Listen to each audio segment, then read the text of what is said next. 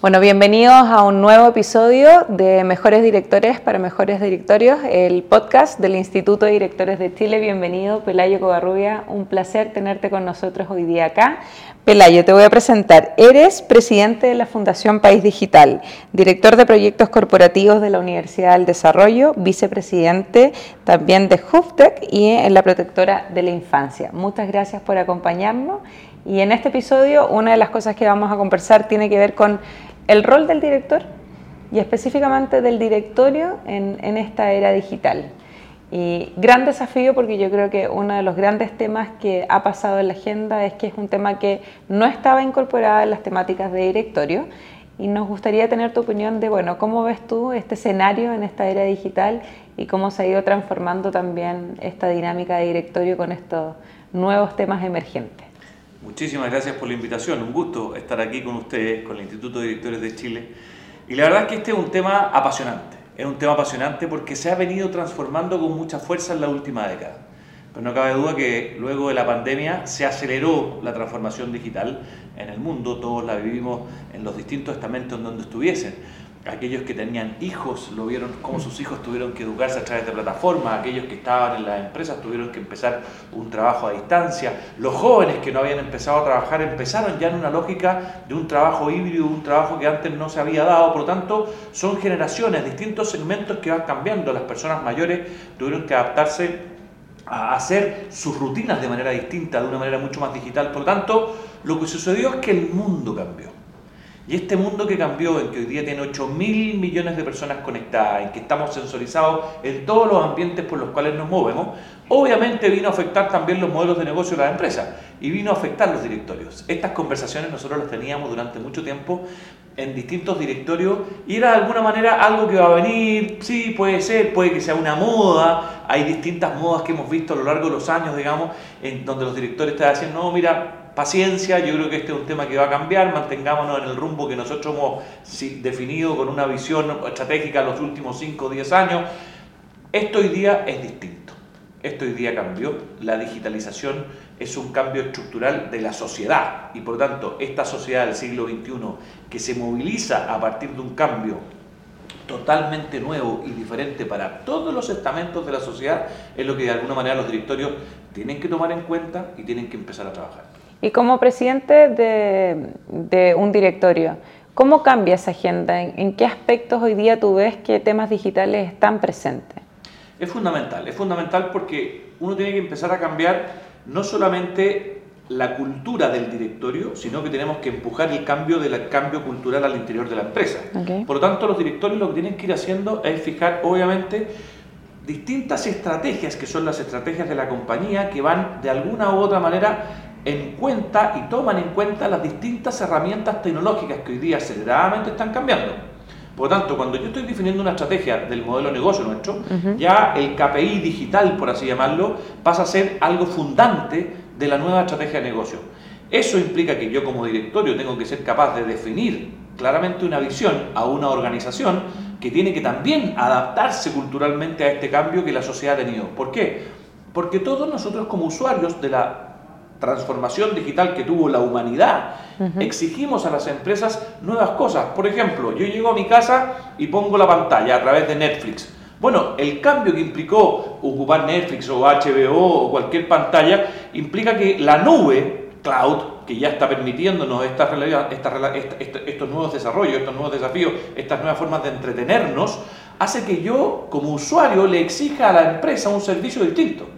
Por tanto, si yo tengo un método de pago diferente, si tengo una forma de entretenerme distinta, si leo un libro de manera diferente, si soy capaz de comprar a través de una lógica diferente a la que compraba antes, ya no voy a la tienda, sino que compro a través del e-commerce, todas esas variables de cambio hacen que yo exija que cualquier empresa, en cualquier rubro que ya esté, tiene que dar los servicios de una manera distinta.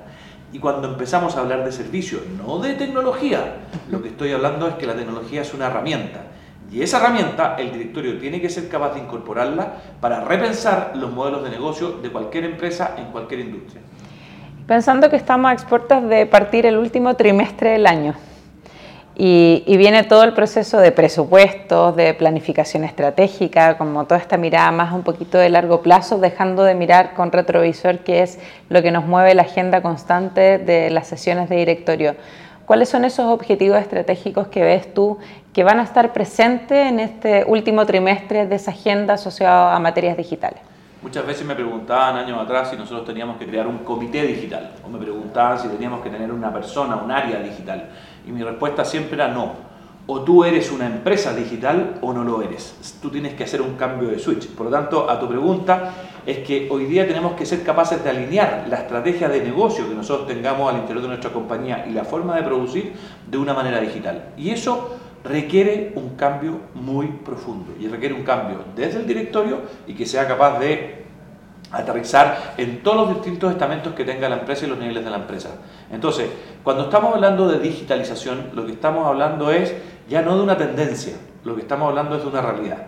Y esa realidad lo que tiene que hacer la compañía es hacer la suya en todas las áreas de negocio, como tú decías, en las áreas de finanzas, las áreas contables, las áreas de recursos humanos, las áreas de marketing, las áreas de negocio, las áreas de producción, porque lo digital es una herramienta que nos viene a ayudar a hacer este proceso de cambio interno para que nosotros demos un mejor servicio, que es lo que la ciudadanía nos está requiriendo.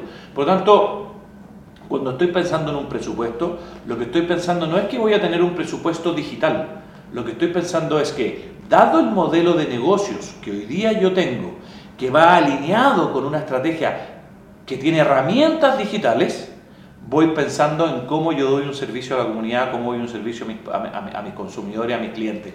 Tengo que ser capaz de integrar como directorio en todas las estrategias los distintos KPIs que esto tienen con iniciativas digitales.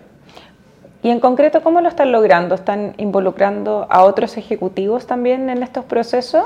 Eh, en general siempre vemos que la participación de los ejecutivos de cara al reporte hacia el directorio o es el gerente general, eh, acompañado muchas veces del gerente de finanzas, en algunas ocasiones particulares algunos gerentes de producción, operaciones, dependiendo de los temas.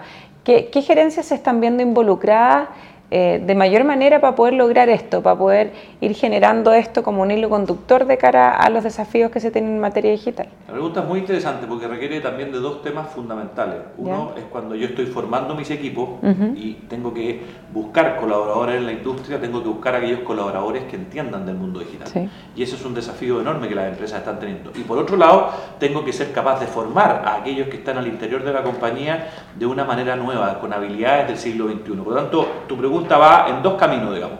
Uno, esto es transversal a todas las áreas de la compañía, vuelvo a insistir en ese punto, no es que exista un área digital, soy una compañía digital, esto es muy relevante. Y esta compañía que es digital, puede yo haber no nacido digital, pero sí incorporé todas las herramientas digitales que hoy día están presentes en el mundo, soy capaz de entronizarlas adentro de lo que es mi capacidad productiva. Ahora, a ello tengo que ser capaz de capacitar a todas aquellas personas que trabajan con nosotros. Y esto es muy importante porque cuando estamos hablando de un cambio cultural, tenemos que ser capaces de impregnar ese cambio cultural a partir de la capacitación. Entonces, ¿qué estoy viendo en esto? Estamos viendo en distintas industrias, y uno podría hacer bajada el mundo minero, el mundo de la finanza, el mundo bancario, el mundo de la salud, la industria que tú quisieras tomar. Lo que estamos mirando es que se está en un proceso muy profundo de capacitación a todas aquellas personas que están al interior de la compañía también, ojo, y muy difícil, se está también capacitando a aquellas personas que van a salir de la compañía producto de la transformación digital que estamos viviendo. Va a haber un cambio de tareas y por lo tanto vamos a necesitar personas con capacidades y habilidades nuevas respecto a estas materias. Y esas personas que están saliendo nos tenemos que preocupar de capacitarlas muy bien para que puedan reencontrar un trabajo con tareas nuevas. Lo importante del mundo digital es que no deja a nadie sin trabajo lo que, de hecho nunca el mundo había tenido tanto empleo como lo estamos viviendo el año 2023. Estas 8 mil millones de personas conectadas que hablábamos en el mundo, el mundo hoy día tiene casi pleno empleo. Por tanto, la tecnología lo que hace es cambiar las tareas y necesitar habilidades distintas para nuevos trabajos. Eso es muy relevante a la hora de conversar esto en el directorio. No es que yo vaya a dejar personas sin trabajo, lo que voy a hacer es que voy a cambiar muchas de las tareas que esas personas hacen. ¿Y ves desafíos en algunas industrias respecto de esta reconversión que de alguna otra manera eh, hace o moverá probablemente el mundo del trabajo con retención de talento, con búsqueda de perfiles que probablemente hoy día no están en el mapa eh, ni de cara a lo que es el mundo de educación, ¿no es cierto?, la universidad y cómo está eh, generando un cambio, transformación de competencias de lo que se requiere en la industria. ¿Ves desafíos ahí para algunas industrias? Veo desafíos enormes y en todas las industrias. Esto es muy relevante. Muchas veces nos dicen, no, pero mira, mi industria que es más creativa va a tener un proceso de transformación distinta. No es así. Esto es un cambio que vino a cambiar la sociedad de la forma en que lo conocíamos, es distinto al siglo XX al siglo XXI, y lo que estamos viendo es que todas las industrias estamos viendo procesos de cambio muy profundos.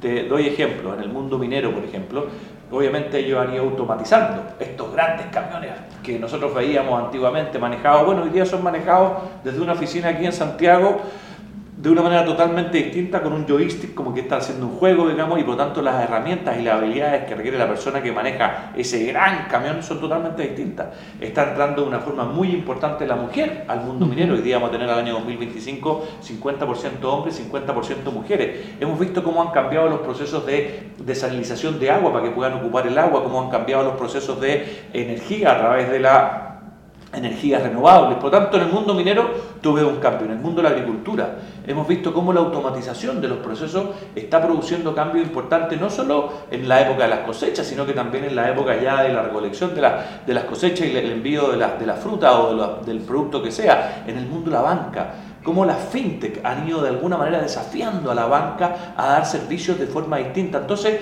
en las industrias que queramos ver, estamos viendo cómo la tecnología como una herramienta me habilita a mí a ser más productivo y a usarlas de manera distinta. Ahora, aquí es muy importante. Hay dos tipos de empresas. Las que van a ser capaces de hacer esta transformación cultural que implica esta transformación digital y por tanto me adapto a estas nuevas herramientas que están disponibles cada día más rápido saliendo nuevas herramientas, o me quedo fuera. Y lo que hemos visto en los últimos años es que hay muchas empresas que desgraciadamente no han sido capaces de ser sustentables, muchas empresas que están quebrando, porque no han sido capaces de adaptarse de alguna u otra manera a lo que nos está pidiendo la sociedad, ojo, y a lo que yo pido de la sociedad. Porque nosotros hoy día, por ejemplo, en la Fundación País Digital, hemos hecho un proyecto que ha sido muy bonito. Tomamos los 3.530 trámites que el Estado tiene con el ciudadano y los listamos uno a uno y de eso vimos cuántos eran analógicos y cuántos son digitales. Hoy día el 93% de los trámites del Estado con el ciudadano son digitales. Por tanto, ya me empiezo a dar cuenta que el trabajo en las municipalidades, el trabajo con los gobiernos centrales, el trabajo con la comunidad ya es digital. Hemos visto que hoy día en Chile el 100% de la gente tiene celular, smartphone. Y tenemos un país que tiene 100% de conectividad móvil, tenemos 72% de conectividad fija. Lo que te dice eso es que tenemos un país que está muy preparado para poder dar el salto digital. Y si no lo hemos dado con mayor fuerza, es producto de estos cambios culturales que hemos estado conversando. ¿Ves una falta de alineamiento de política pública con respecto a lo que está pasando en materia como empresarial, directorio? ¿Ves ahí desafíos todavía que, que están por delante para poder ir modificando desde, desde esto que tú me dices? Mira, eh, la mayoría o la mayor cantidad de los trámites hoy día podrían ser digitales, pero implica que las instituciones tienen que cambiar también. ¿Ves desafíos para los próximos años? Veo tanto desafíos en el mundo de las empresas como en el mundo público, no en uno más que otro. No en uno más que otro. Muchas veces me dicen, no, pero que el Estado, la modernización del Estado, mm, mm, ¿y cómo está tu empresa? No tengo una claridad de cuál está más moderno. De hecho, hay muchas áreas del Estado que han tenido tremendos saltos de modernidad. Pensemos en un servicio de impuesto interno, pensemos en un registro civil, pensemos en aquellas instituciones con las cuales hemos visto un desarrollo en cuanto a la digitalización de sus procesos y hay muchas empresas que no han sido capaces de hacerlo, digamos. Vivimos durante la pandemia algunos efectos que fueron bien fundamentales en Chile. ¿Te acuerdas cuando teníamos que sacar los permisos y teníamos que ir a la comisaría virtual? Bueno, nos dimos cuenta que todos los chilenos podíamos hacerlo. O cuando el Banco del Estado fue capaz de entregar a, muchas personas, digamos, los, bonos de, la cuenta RUT. La, cuenta, a través de la cuenta RUT. Entonces, tú te das cuenta que el Estado chileno sí tiene procesos de digitalización. Por supuesto que quedan muchos, muchos elementos por seguir, lo mismo que en las empresas y sobre todo en el mundo de las pymes. O sea, cuando estamos hablando desde la Fundación País Digital, lo que hemos visto es que en el mundo de las grandes empresas se han ido mayoritariamente subiendo a este gran carro de transformación digital que implica el mundo ya han sido, ¿por qué? Porque es su sustentabilidad competitiva, digamos, no van a poder mantener sus ventajas competitivas si no lo hubiesen hecho. Pero sí nos preocupa mucho el mundo de las pymes que tienen un proceso de transformación digital un poquito más desafiante. Pelayo, para terminar, ¿Qué consejo podrías darle tú, no a la gran empresa que, que, probablemente tiene comités específicos muchas veces para llevar la estrategia digital y para poder incorporar asesores o advisors que vayan apoyando como estos desafíos de largo plazo, pero tenemos una serie de compañías cerradas con, con desafíos que, que, tienen que ver con que hoy día sí están sesionando, tienen un directorio, pero no necesariamente quienes están en esa mesa son expertos digitales. ¿Cómo ¿Cómo aconsejas tú el, comenzar a generar esta cultura digital dentro de la empresa, que no es solo un área la responsable? ¿Cómo, ¿Por dónde partir? ¿Por comité? ¿Cómo, ¿Cómo comenzamos a elaborar esta cultura digital dentro de las compañías? Lo primero, que aquellos que nos estén escuchando, que adapten de alguna manera la transformación digital que el mundo está teniendo en ese directorio. Eso es lo fundamental, que empiecen a conversar como directorio de estas materias, de lo que está pasando en el mundo y en todas las industrias al lado de ellos van a haber de alguna manera tremendos desafíos digitales. Por lo tanto, lo primero es conversar al interior del, directorio de la importancia de. Lo segundo, obviamente, empezar a definir junto a las estrategias que la compañía le están definiendo, metas de venta, metas de bono, metas de productividad, metas de recursos humanos, etcétera, las aquellas que la compañía diga, que vayan con un KPI digital. Es decir, que seamos capaces de ir entendiendo que esto ya no es analógico, sino que es digital y por lo tanto lo que yo le tengo que pedir a mis distintos equipos ejecutivos es que ellos vayan llevando a cabo de alguna manera las metas definidas por el directorio de una manera mucho más digital. Y tercero, ir haciéndole seguimiento permanente a todas estas métricas que hayamos definido. Es relevante que el directorio dé la señal de que la compañía cambió, porque muchas veces nos pasa que damos una señal desde el directorio, pero es muy difícil que ella aterrice en todos los estamentos de la compañía. Si nosotros le vamos dando un impulso en cuanto a armar seminarios internos, armar conversaciones internas, conversar la importancia que está teniendo la transformación digital en el mundo y la que va a tener para mi empresa, sea yo grande o mediana. Dos, entender que estas métricas cuales estoy yo fijando tienen que tener un seguimiento mensual o trimestral permanente, de forma que la gente sienta al interior que es muy relevante. Y tres, estar forzando el cambio cultural. Y cuando digo forzando, es estar permanentemente trayendo personas que puedan ser de alguna manera eh, personas que nos acompañen de alguna manera en esta transformación o que nos inspiren a la transformación o estar permanentemente conversando con distintas mm. empresas del mismo rubro, otros rubros, viendo cómo está cambiando, pero por sobre todo conversar lo que nos pasa en el día a día. Si lo que pasó gracias a la pandemia es que la aceleración digital fue tan brutal en el mundo que hizo que llegara a todos nuestros hogares mucho antes que a nuestras mismas empresas. Por tanto, los directorios tienen que ver solamente cómo trabajan sus familias, sus niños, sus sobrinos y ver cómo está cambiando el día a día para entender la importancia del acelerar esta transformación digital al interior de su compañía. Acelerar también para asegurar, porque también hay hartos desafíos de seguridad respecto a la digitalización. Oiga, ni hablamos de la ciberseguridad, que es un elemento fundamental, fue muy rápida esta entrevista, se me pasó pero volando, pero efectivamente, si estamos en una sociedad digital, qué duda cabe que la ciberseguridad es un elemento fundante de esta nueva sociedad y tenemos que tener una preocupación por ella. Déjame terminar con esto, una anécdota muy, muy simpática. El otro día un... Eh, desgraciadamente un hackeo a una empresa y se robaron una cantidad de contraseñas. Y las contraseñas más usadas, estamos hablando de miles de personas, 1, 2, 3, 4, 5, las dos iniciales y tu año de nacimiento, eh, A, B, C, D, E, es decir, eran las contraseñas más importantes que tú tenías en ámbitos de ciberseguridad, aquellas que cualquier persona es capaz de rápidamente tener. Esto es una nueva forma de pensar y por tanto, cuando estamos pensando en nuestra compañía, en la seguridad de nuestra compañía, tenemos que pensar que hoy día estamos en un mundo digital que ya cambió respecto al siglo XVIII, al siglo XIX, al siglo XX. Esta cuarta revolución industrial está en pleno proceso. Es una, es una revolución en donde la data, en donde la capacidad de la inteligencia artificial, en donde la capacidad de que yo tenga de usar los datos de mi gente es fundamental. Súper importante. Pelayo Corrubio, muchas gracias por acompañarnos hoy en este nuevo episodio del Instituto de Directores y nos vemos en una próxima oportunidad. Muchas gracias a ustedes por la invitación y que tengan un gran futuro en otras entrevistas como esta. Gracias.